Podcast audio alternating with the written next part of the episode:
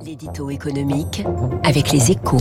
Bonjour François Vidal. Bonjour François. Directeur délégué de la rédaction des échos. On va assister à un passage de témoin aujourd'hui à Berlin. Après 16 ans de règne, Angela Merkel euh, quitte la chancellerie aujourd'hui. Elle cède la place au social-démocrate Olaf Scholz, à une coalition, une coalition euh, réunissant les libéraux, les verts et les sociodémocrates. Donc, euh, pour l'Allemagne, c'est une nouvelle ère politique qui s'ouvre. Mais sur le papier, c'est indiscutable. Hein. Tout est réuni pour que cette date marque une rupture dans l'histoire allemande. Le départ d'Angela Merkel, devenue avec le temps Mouti, la mère de la nation, le retour des socialistes du SPD sur le devant de la scène après une décennie de purgatoire et l'arrivée au pouvoir d'une alliance à trois complètement inédite.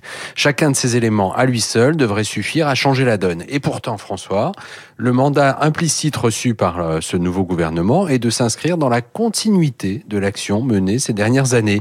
Une action synonyme de prospérité économique et de rayonnement de l'Allemagne. Olaf Scholz l'a bien compris, hein, qui s'est dit prêt pendant la campagne à être chancelière et donc à se poser en héritier de Merkel. Oui, Kanzlerin, comme on dit euh, en, dans la langue de, de Goethe. Alors, euh, François, la coalition tricolore s'est tout de même engagée sur un ambitieux programme d'investissement, euh, ce qu'Angela Merkel, elle, n'avait jamais fait. Les Allemands savent bien hein, que le, maintien de leur leadership industriel passe par une phase d'investissement massif. Après avoir surfé sur le tandem compétitivité économique et excellence euh, de ses produits, symbolisé par l'insolente réussite de ses constructeurs automobiles, le pays a devant lui deux nouveaux défis la mise à niveau de ses infrastructures, notamment technologiques, et l'abandon du charbon comme source d'énergie d'ici à 2030.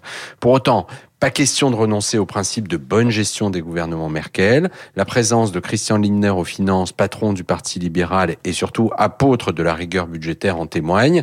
Tout cela se fera en bon ordre et ce qui est vrai à Berlin le sera aussi à Bruxelles. Hein. Les alliés européens d'Allemagne à Paris et ailleurs feraient bien de s'en convaincre eux qui veulent croire que le départ d'Angela Merkel rimera avec desserrement des contraintes budgétaires en Europe. Merci François Vidal et je donne la une de votre journal Les Échos ce matin. Lydia Backmarket Doctolib, les startups françaises changent de dimension avec 22 licornes hein, désormais. À propos de, de start-up, il est 7h14, on va regarder de plus près cette proposition de directive de la Commission européenne qui veut s'attaquer au statut pour le moins confus des travailleurs des plateformes Uber, Deliveroo et autres. Éric Delannoy est l'invité de l'économie dans un instant.